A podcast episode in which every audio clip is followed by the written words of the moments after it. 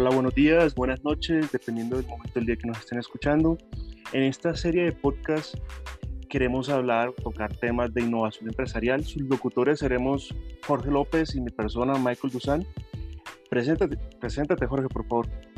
Hola, buenas noches, buenos días. Eh, bueno, eh, Michael, no sé qué piensas tú si entramos ya de una vez en materia. Sí, dale, claro que sí. Listo. Eh, Michael, ¿cómo crees tú que podemos responder a los competidores digitales que entran de manera disruptiva hoy en día en los mercados?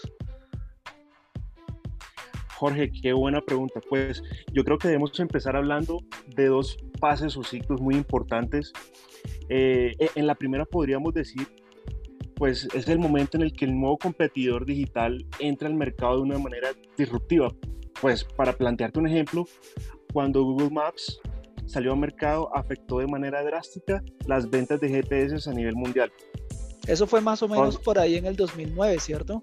Sí, más o menos en el 2009. Pues ya en el 2009 todas las empresas que se dedican a vender GPS sufrieron una reducción en sus ventas de más de un 50%. Claro, es muy posible que el mercado colombiano hoy en día, que tú mencionas este ejemplo, eh, a largo plazo suframos lo mismo con los bancos actuales. ¿A qué hago referencia?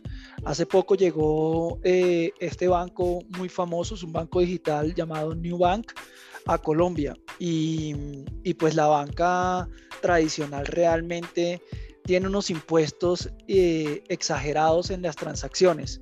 No sé qué piensas tú, pero digamos, si yo hago una comparación contra los supermercados, uno no va a hacer unas compras de mercado y, te van a cobrar por la emisión de una factura o cada producto va a tener un impuesto diferente.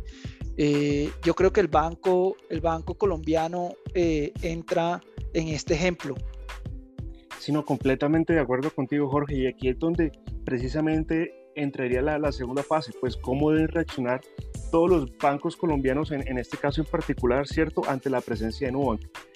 Eh, para ti, realmente, ¿cuál crees que sería la, mejor estrategia?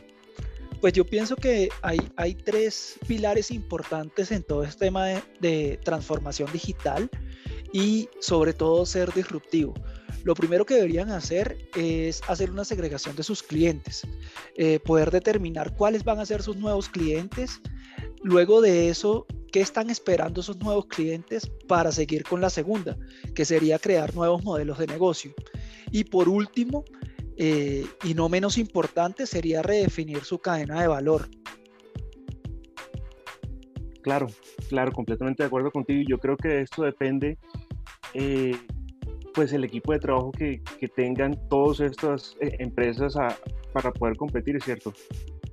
Sí, de acuerdo, de acuerdo. Yo no sé, ahora, ahora que estamos hablando de esto, no sé qué piensas tú de, crear un podcast de cómo, de cómo crear realmente los equipos en todo este tema de transformación digital que post pandemia la aceleró muchísimo. No sé si hablamos en nuestro segundo podcast de eso. ¿Qué piensas? Claro que sí, por favor, sintonícenos en nuestra segunda emisión. Chao, gracias.